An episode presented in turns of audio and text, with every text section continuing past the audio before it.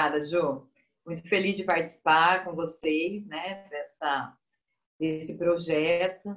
E precisamos mesmo de mais é, projetos como esse, né, de sororidade, de união e de conhecimento também. Como é que tá o áudio? Como é que tá aí para vocês? Só me dá um feedback. Tá bom? Obrigada, Shirley. É... Bom, fica aberto aqui para vocês fazerem perguntas a qualquer momento, né? O tema que eu venho trazer para vocês hoje é sobre criança interior. Todos nós, todas nós temos internalizado uma criança interior, né? A criança que a gente foi lá na nossa infância, com todas as nossas experiências, sejam elas de alegria, de conhecimento, de felicidade e também de dor, né? É, então, a nossa criança interior é a nossa fonte na nossa vida adulta de tudo o que nos acontece, né?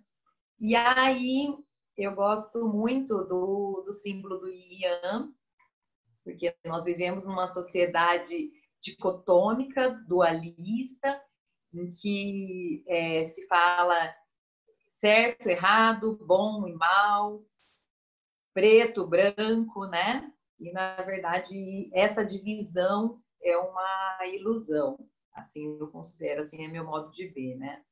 E no Ian, se vocês lembrarem da figura deles, quem não se lembra depois vai lá no Google e busca é, está falando justamente sobre a complementariedade e sobre é, a plenitude, né? Então, no branco existe o preto, no preto existe o branco. Não existe branco-preto, certo, errado, feminino, masculino, né? Então, no feminino existe masculino e no masculino existe feminino. Assim também na criança. A nossa criança interior ela tanto é luz quanto ela é sombra. Ela contém essas duas contrapartes, né? Então, a luz da nossa criança interior é a nossa fonte de vitalidade, de espontaneidade, de felicidade, alegria, né? A nossa longevidade, a nossa vitalidade e criatividade, principalmente. Então, a gente precisa estar sempre alimentando essa criança, e alimentando de que forma, né? É, olhando mesmo para os. ouvindo essa criança, o que é que essa criança quer, como essa criança gosta de se expressar, como ela é, né? E, e assim, nossos pais fizeram tudo o que eles puderam, o melhor que eles podiam naquele momento. Tenham sido eles ótimos pais, presentes, é, que, que permitiam a autonomia da criança, ou tenham sido eles ausentes, violentos, enfim, era o que eles podiam fazer, porque afinal eles também têm a criança interior deles, né? E agora, na vida adulta, nós temos que nos responsabilizar por tudo na nossa vida. E isso é muito empoderador. Quando a gente se torna autorresponsável e se torna, assim, protagonista da nossa própria vida. Então, o nosso adulto que tem né, que se responsabilizar pela sua criança. Então, nutrir, acolher, proteger, amar, cuidar dessa criança. Então, a luz da nossa criança, ela tem que ser é, reavivada, né? Ela tem que ser alimentada, essa palavra que eu queria, nutrida. E como isso? Com espontaneidade, com brincadeiras, com comidinhas, o que é que minha criança quer comer, por mais que né, eu busco ter uma alimentação saudável, mas de vez em quando eu, eu dou umas escapadinhas. Quando a minha criança pede alguma coisa, eu geralmente olho para ela, né? E, e converso com a minha criança, converso muito, pego minha criança no colo, me chamo de Marcinha, me abraço, me beijo, enfim. Essa é uma das formas que nós temos de alimentar a luz da nossa criança. Agora eu quero falar um pouco para vocês também da sombra da nossa criança, né? Da nossa criança ferida. São muitas as feridas que todas nós tivemos, né? Por mais que às vezes a gente olhe, não, minha infância foi maravilhosa, meus pais eram presentes. Todas as pessoas têm uma criança ferida. E são vários os tipos das feridas, né, que essa criança carrega. E essas feridas, se o adulto não tiver muito consciente, começa a interferir na vida do adulto. Então, por exemplo, feridas de rejeição, feridas de abandono, ferida por não ter sido reconhecida como uma pessoa especial, ferida por não se sentir amada, não se sentir alguém especial. São inúmeras, ferida de abandono, enfim, são inúmeras, né? Então, é, o adulto, se não tiver muito consciente de como é, ele está né, no, no dia a dia, nas relações principalmente, se comportando, ele pode muitas vezes estar né, sob a atividade de uma criança interior ferida. E aí, como é que eu faço, né? Para mim, o maior ganho de todas as terapias que eu já fiz, e eu já fiz muitas terapias, né? Eu sou, acabei não me apresentando para vocês, eu sou psicóloga há 16 anos.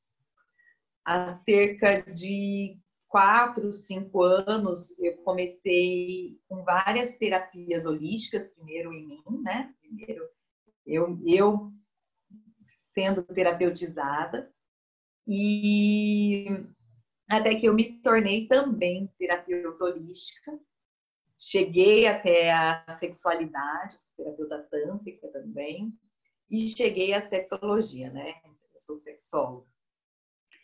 E então, assim, por, de todas as terapias, das diversas terapias que eu já fiz, e eu já fiz várias, o, o meu maior ganho de autoconhecimento foi através da minha autoobservação.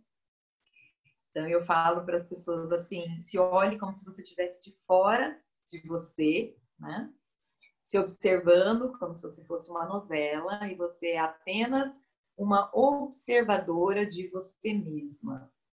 Então, sem julgamento, sem crítica, apenas vendo o que você faz, como você faz, o que você pensa, o que você sente. Isso é uma forma de meditar também, né? Eu, eu sou meditadora, eu facilito meditações, e meditação é estar no aqui agora, presente, consciente, né, inteira na situação. Então, por exemplo, eu estou aqui falando com vocês, mas eu estou também de fora, me olhando, percebendo, né? Se passa algum outro pensamento, quais são os sentimentos, quais são as sensações físicas. Agora, a hora que eu falei, deu uma subidinha aqui, eu não tinha percebido ainda, mas deu uma subidinha de um frio, assim, na barriga, né? Enfim, essa, auto, essa qualidade de autoobservação, ela é preciosa no nosso autodesenvolvimento, no nosso autoconhecimento. E neste trabalho, neste olhar sobre a nossa criança interior, né? E principalmente é, para quem quer olhar para a sua sombra, para a sua criança ferida. Então, é, a criança ferida, como ela não. A criança, né, em si mesmo, vamos voltar para a criança para todas as crianças, né? Como ela ainda não tem, não é toda desenvolvida, né? Não tem tantos conhecimentos e não tem principalmente mecanismos de defesa que a assegurem, né? Ela acaba se tornando muito reativa. Então a criança ela está o tempo todo reagindo. Essas reações tem uma autora que fala que são três tipos, né? Contra o outro, para o outro e isolando-se do outro. Contra o outro é quando a criança exige, critica, julga, ataca, quando ela faz birra, por exemplo, também, né? Para o outro é quando ela fica agradando, harmonizando, se doando excessivamente. É a criança boazinha, né? Caladinha, muito boazinha, ela tem essa característica de reagir para o outro. E a outra reação, isolando-se do outro. Quando emburra, quando vira cara, quando se deprime, quando se prostra. Essa é uma outra forma de reagir. Nós temos todas essas formas, os três tipos. Eu vejo em mim, né? eu observo em mim os três. Comecem a observar em vocês também. E aí, sempre quando a gente está na reatividade, a gente está na criança. É, se vocês quiserem, inclusive, trazer exemplos, me perguntar, né? Eu posso auxiliá-las nisso. Então, nas nossas relações, a gente precisa estar muito atenta a, a isso, as formas da nossa criança ferida se mostrar, né? e nossa, em, em todas as nossas relações, inclusive com a gente mesmo. É, eu estou conduzindo um grupo de 21 dias pelo WhatsApp, né? Chama-se Atraversiamo, em que eu dou várias atividades é, e as pessoas fazem e me trazem os feedbacks, né? E aí o que eu ouço muito delas é sobre a autocrítica, né? sobre o auto-julgamento. É, na verdade, são dois grupos, é que um é menorzinho e, e restrito. É, então, o, sobre a autocrítica, sobre o auto-julgamento, né? A pessoa que fica ali, faz uma coisa e aí vem com o chicotinho, né? Se flagelar. Essa é uma forma da gente se relacionar com a gente mesmo e, e dentro dessas reações da criança, né, é, é o contra, como se você tivesse contra alguém e na verdade você está contra você mesmo, né? Então, deixa eu ver se eu lembro aqui de algum exemplo. Não, não tinha pensado em nenhum exemplo para falar para vocês, mas vamos ver aqui. É, eu, principalmente quando eu atendo casais, eu, eu falo para os casais que eu sou advogada do diabo. que, que, na verdade, assim, a pessoa me traz o, o que aconteceu ali, né? Eu atendo individualmente os casais, primeiro eu faço uma consulta junto, depois, para a gente estabelecer um objetivo, mas eu gosto de trabalhar com eles individualmente. E aí, é, a pessoa me traz alguma coisa que aconteceu, por que, que não está dando certo, né? E eu mostro as possíveis dores da outra pessoa. Eu mostro a criança ferida da outra pessoa, para que a gente possa né, se colocar nesse lugar e, e mostro também a criança ferida da, da pessoa que está sendo atendida, né? Você não percebe que nisso você atacou, você queria dizer tal coisa e você não disse. Que se você tivesse usado outro tom de voz, que se você tivesse falado de uma forma mais aberta, né? É, mais verdadeira e mais amorosa, que teria dado outro resultado. Então, a comunicação é, do adulto, ela é uma comunicação em que se observa tudo isso, se observa tom de voz, se observa a amorosidade, se observa se você está expondo as suas vulnerabilidades, né? Já a criança, a resposta dela é reativa. Ou, ou pode ser, inclusive por meio de brincadeira, de sarcasmo, né? e, e, e isso estar velando uma ou um outro tipo de reatividade. É, então, a comunicação ela é algo que o adulto precisa olhar bastante se não está se comunicando enquanto criança. Eu falei, ainda não me surgiu nenhum exemplo aqui, né? Mas vocês podem trazer, deixa eu dar uma olhadinha aqui se alguém falou alguma coisa, não. É, mas eu vou falando e conforme surgir, eu, eu digo para vocês. Quanto eu falei de vulnerabilidade, né? Nós vivemos numa sociedade também em que se considera que vulnerabilidade como fraqueza, como fragilidade. E tudo bem, é isto também. Mas eu gosto de chamar a vulnerabilidade de potencialidade. Então, assim, o que nós temos de bom, ótimo, né? Podemos melhorar e vai ficar maravilhoso. E o que nós não temos de bom é o que a gente pode transformar, é o que a gente pode mudar e se tornar bom. E de repente se tornar ótimo, maravilhoso também, né? Por que não? Então, as nossas vulnerabilidades são as nossas potencialidades. Então, a nossa criança ferida é a nossa potencialidade. Quando a gente começa a olhar para as feridas da nossa criança e entender que quando né, é, alguém termina comigo, termina um relacionamento comigo, e dizendo que é, não está pronto, não está preparado, que não quer assumir um relacionamento, enfim, achei um exemplo aí. É, eu posso simplesmente entrar na vítima, né? E a criança ferida, ela vai muito para o vitimismo. Por isso que eu digo que quando a gente é, entra no adulto, né? Quando está no adulto e se autorresponsabiliza por si e, e, e de cuidar dessa criança ferida, né? Observando as reações e tudo, isso é muito empoderador.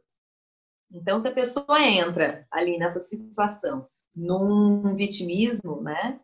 E, ai, não me valorizou, é, não me, não me ama, tudo que eu fiz por você, enfim, são várias as, as falas aí, né? Você tá o quê?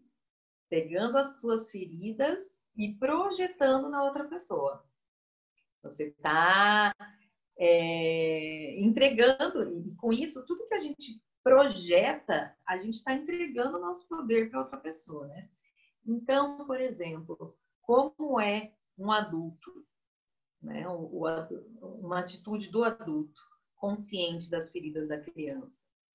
Olhar para isso, olhar que esse fim do relacionamento é sim doloroso, sim machuca, sim dói, pegar essa criança, acolher a dor dessa criança, que é legítima, é verdadeira, e é, olhar para de quais feridas que está falando, né? Então, está falando da ferida de rejeição, por exemplo. Eu estou me sentindo rejeitada por essa pessoa. Eu estou me sentindo é, não valorizada porque sim, eu me empenhei nesse relacionamento, sim, é, eu dei o meu melhor. Então, qual, qual ferida mais? Estou sentindo a ferida de, de abandono? Né? E, e acolher primeiro, acolhimento, acolher as tuas dores, as tuas sensações e entender que todas essas feridas, elas são feridas muito antigas da tua infância. Então, a, a criança, ela é muito emergente, né? Então, um bebezinho, a hora que ele chora, e o choro é a forma dele se comunicar, e chora porque está com fome, porque está com sono, porque está com dor, e não é atendido, ali já inicia uma ferida de, de, de abandono, né? Ou de rejeição, de repente a mãe não está podendo se vincular àquela criança naquele momento, porque ela está com várias questões, e fiquem tranquilas e tranquilos que todos temos feridas, todos sobrevivemos a feridas. Quem é mãe, quem é pai não precisa se sentir culpado, né? É, isso é inclusive importante para a resiliência da, dessa criança, né? Para ela sobreviver. Então, é, não se sintam culpados com isso que eu acabei de falar. Mas quando a gente olha para a dor que eu estou sentindo hoje, no presente, com esse fim dessa relação, é, tá falando muito mais do que o meu presente. Tá? Todas as outras dores que eu tive de rejeição na minha vida estão coladas ali, estão juntos nessa situação. Todas as minhas outras feridas, minhas dores de abandono que eu sofri na minha vida e principalmente na minha infância estão coladas ali também. Né? Então, quando a gente começa a entender isso, já primeiro que já dá uma aliviada, né? Ok, Deixa eu olhar então lá para trás. E deixa eu ver o que, que essa minha criança precisa. O que, que minha criança está precisando? Né? De carinho, de cuidado, de amor, de proteção, de segurança. E isso é o adulto, é o teu adulto que precisa se responsabilizar. Né? E quando a gente olha para outra pessoa, a gente também, assim, é, né? O que, que a outra pessoa falou ali? Não estou pronta, não estou preparada, eu não consigo me envolver, né? Isso está falando dela. Essa é a realidade da outra pessoa, né? É... Isso ali tem, tem a ver com a história de vida dela e tem a ver com a criança ferida dela. Né? Acontece que a gente de novo, essa coisa do vitimismo e também a coisa muito do ego. Né? A gente é muito egóico e acha que tudo é sobre nós, tudo é para nós. Isso é da criança. Então, assim, precisamos estar nos observando o tempo todo e observando é, as, reações. As reações nos falam muito sobre essa atividade da criança na nossa vida. Observando também os gatilhos. Quais são os gatilhos que me fazem entrar na criança, né? E aí nós temos vários tipos de gatilhos. Expectativa é um gatilho imenso, é um gatilho enorme, né? E a gente está o tempo todo criando expectativa em cima de pessoas, de situações, de coisas, enfim. É, quando alguém né, fala num tom diferente, então as mágoas, ou quando alguém deixa de cumprir alguma coisa que prometeu para você, né, isso aí mexe muito com a ferida de traição. Porque quantas vezes nossos pais falaram, nos prometeram alguma coisa e não cumpriram, né? É, que mais? Que projeções, comparações, medo de perder. Então, agora na quarentena, vários gatilhos estão acontecendo aí, né? E a nossa criança, se observem, né? Porque a nossa criança está ligadaça, nossa criança ferida, ligadaça no, durante a quarentena, porque existe um risco de morte, existe um risco de doença, existe um risco relacionado à, à nossa subsistência, né? As pessoas, muitas não estão podendo trabalhar, muitas são autônomas, né? Toda a realidade mudou. Então, a nossa criança, ela está em alerta constante, a nossa criança ferida. Por isso que agora é um momento primordial para que a gente possa alimentar a nossa criança luz, né? A nossa criança, fonte de criatividade, fonte de espontaneidade, fonte de vitalidade. Então, olhe bastante para você, acolha bastante a tua criança, é, tira o chicote da mão, tira, né? Para de se autoflagelar, se acolhe, permite, permita-se sentir os medos, né? E olhar também, observar sobre o que, que esses medos falam, sobre o que, que as dores falam. Nós temos, é, quando a gente entra na criança, é como se a gente caísse em buracos, né? Tem uma, é, uma lenda, né? Uma história que é contada de que uma pessoa é, existia um buraco numa rua e que todos os dias a pessoa caía no buraco. Todos os dias. A pessoa já sabia que existia aquele buraco, mas ela estava tão no piloto automático que ela caía de novo naquele buraco. E todo dia era a mesma coisa, né?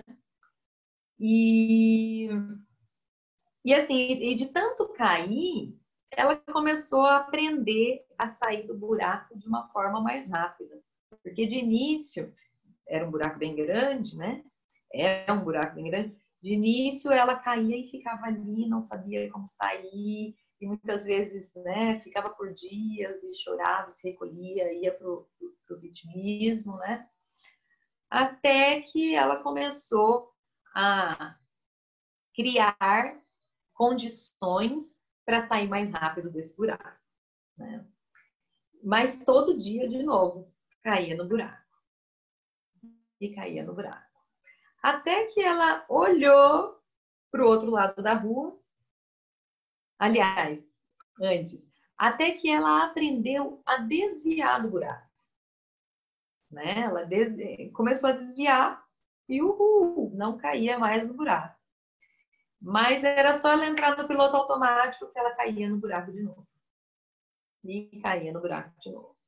Até que ela olhou para o outro lado da rua e viu que do outro lado da rua não tinha buraco. Então, ao invés de desviar do buraco, porque ela sabia que se ela caísse no piloto automático, ela cairia, ela começou a ir por aquele outro caminho, conhecer novos caminhos, novas coisas, novas pessoas, né? até que ela entrava de novo no piloto automático e caía no buraco. Então, eu adoro contar essa história para que a gente possa entender sobre o nosso automatismo, então a importância de estarmos nessa autoobservação e na presença e consciência, né? Em todas as áreas da nossa vida. E para que a gente possa ou desviar dos buracos ou atravessar a rua, ou pelo menos, se não for possível, e tá tudo bem, cair no buraco e, e, e, que esse buraco não seja, não machuque tanto como das outras vezes, né? Que a gente possa sair cada vez mais rápido dele. Então, nós temos buracos vários, nós temos buracos, por exemplo, de suporte, né? Então, faltou proteção, faltou afeto, faltou nutrição, e a nutrição aqui tanto é de alimento quanto é de afeto, né? É, nós temos também buracos de reconhecimento. Todos nós, todas nós gostamos de ser reconhecidas por quem nós somos, né? Ah, é uma pessoa boa, é uma pessoa é, calma, enfim, qualquer qualidade que você goste de ter, é, e também reconhecida pelo, pelas coisas, pelas suas ações, pelas coisas que você faz, pela tua profissão, pelo bem que você faz, né? Temos aqui, a, por exemplo, a ONG, né? Lembrando. Então, vamos lá, que, que tá o link da, da, do mapa do acolhimento aí, para que vocês possam auxiliar essas nossas irmãs nessa situação de vulnerabilidade. E então, reconhecimento, né, sobre o que você faz, de repente você faz uma, um trabalho é, de caridade, um trabalho assistencial, enfim. É, também existem buracos de merecimento, né, o que eu mereço, e a gente merece muita coisa, né? E aí as pessoas às vezes caem nesses buracos de merecimento e geralmente é no, no lado da escassez, né? Também temos buracos de confiança, eu falei ali da ferida de traição, né? Ah, é, essa coisa de das promessas que são feitas para a gente interferem muito na nossa confiança com as outras pessoas e na nossa autoconfiança também. Então, pessoas que foram muito tiveram muitas promessas não cumpridas, né? Na infância ficam com, com, esse, com essa ferida, né? E, e acaba se tornando uma crença que dá um trabalhinho para ser tirada, né? E também, assim, de, de afeto, de contato físico. Então, a gente, nessa quarentena, esse é um que pega bastante, né? A necessidade que nós, enquanto mamíferos que somos, de termos contato, abraço, né? Estarmos próximos, afeto, carinho, enfim. E aí, gente, alguma pergunta? Posso continuar falando? Eu falo bastante, então se não tiver, deixa eu olhar aqui. Se não, não tiver nenhuma pergunta, eu continuo falando. Então a gente precisa estar tá o tempo todo se observando, se cuidando, se amando e muito paciente com as feridas, né, com as dores da nossa criança. Essas dores são legítimas, é muito importante a gente validar as nossas dores, né? Porque a gente tá, vive também numa sociedade que é, não é incentivado o sentir, né? Ah, as pessoas tomam muita medicação justamente para não sentir, então estão desacostumados a. Eu falei aqui desse frio, né, que, que subiu. Então, qualquer coisinha, ai, coração acelerou, respiração ofegante, ai, uma dorzinha aqui, uma dorzinha ali, as pessoas vão e se medicam porque não estão acostumadas e não foram incentivadas a sentir. E sentir é extremamente importante. É um dos nossos maiores é, crescimentos está no sentir. Então, e claro, e no sentir consciente, né?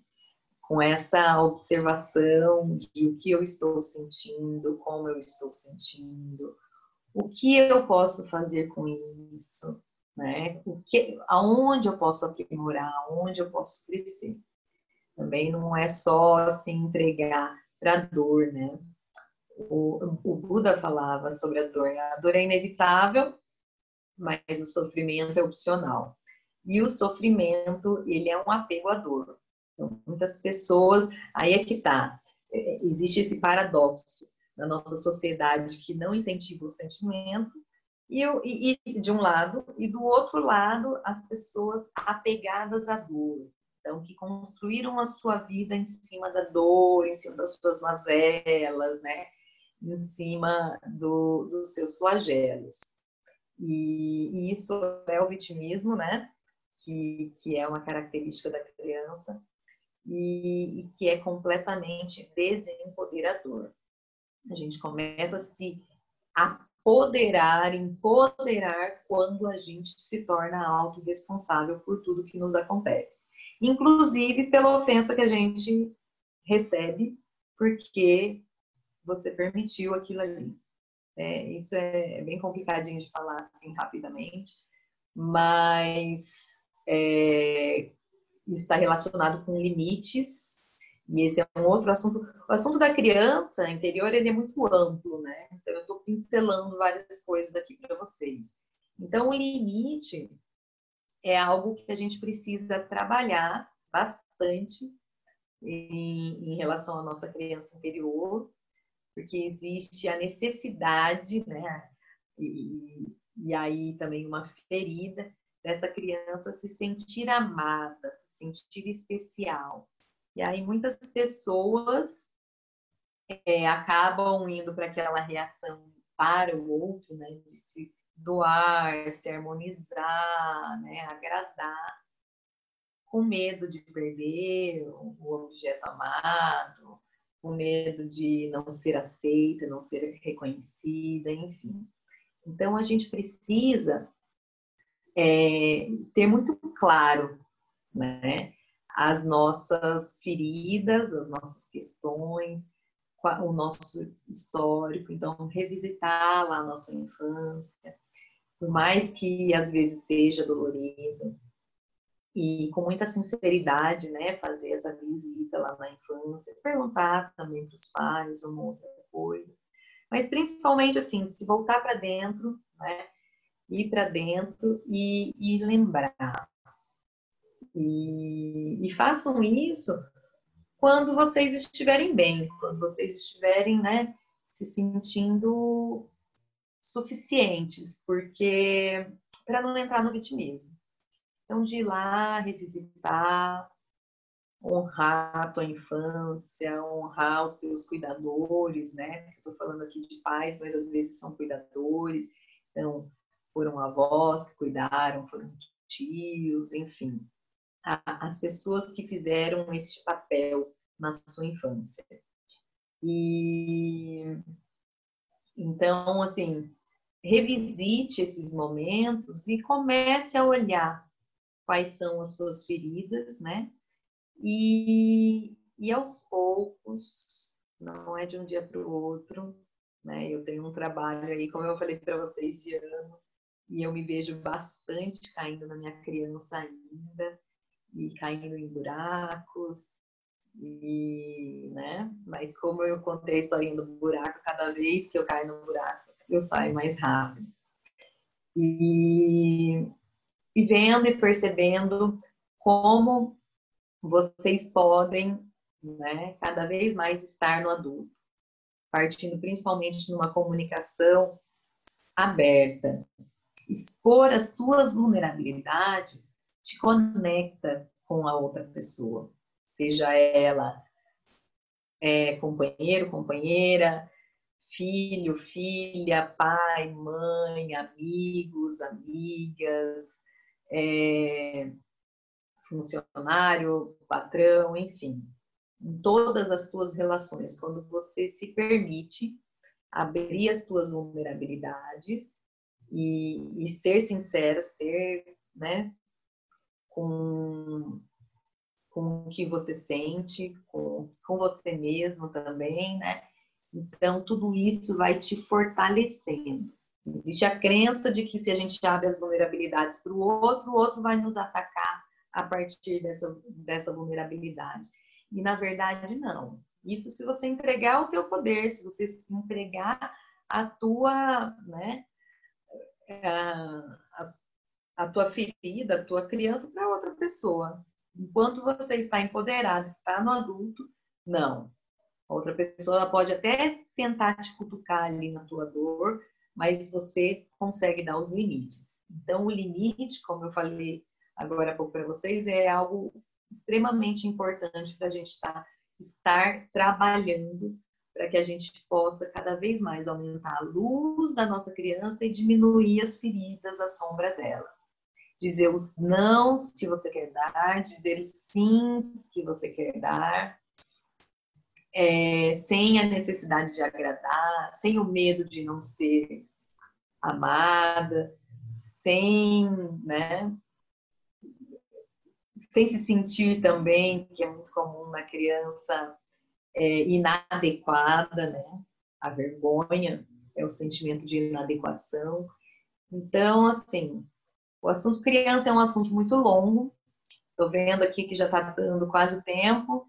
A Ju tinha me passado que eram uns 45 minutos. Se vocês quiserem comentar, fazer alguma pergunta, fico aqui aberta à disposição. Se não, até que a Ju volte, eu continuo falando um pouco mais. Deixa eu ir lá para mensagens no meu computador. Ai, tô vendo que tem sete coisas. Ah, não, tá aqui, Ju. a gente tem aí dois minutinhos. Uhum. Então, é, se alguém quiser fazer alguma pergunta para Márcia, se alguém tiver alguma dúvida, ah, Márcia, o seu, esse vídeo tá no Facebook, então a gente colocou também o Instagram lá para quem uhum. quiser conhecer a Márcia. E muito, muito obrigada para quem quiser de novo, né? Para quem quiser participar, fazer a sua doação para o mapa do acolhimento, é, eu vou ler aqui, quarentena sem violência.mapadoacolhimento.org. A gente tem uma meta para bater, então, gente, pessoal do Facebook, pessoal aqui do Zoom e a galera do YouTube, né? Porque esse encontro vai estar no YouTube depois. Ajudem a gente a bater a meta. Ajudem as mulheres que estão precisando da nossa ajuda nesse momento. E agradeço você, meu amor Márcia, e já convido todas as mulheres que estão aqui a, a continuarem. Agora às 14 horas tem a Tati Alencar, é uma artista, faz mandalas, ela é maravilhosa também. Então, gratidão de verdade, Marcinha. Gratidão, Ju, pelo convite, gratidão a todo mundo que esteve aqui assistindo. Muito bom compartilhar com vocês. Até a próxima. Obrigada, gente. Obrigada às mulheres que estavam aqui, homens também, que estavam aqui assistindo a, a Márcia. Obrigada, pessoal do Facebook, que está assistindo a gente também. E até daqui a pouco. Tchau, tchau. Beijo, Márcia. Beijo.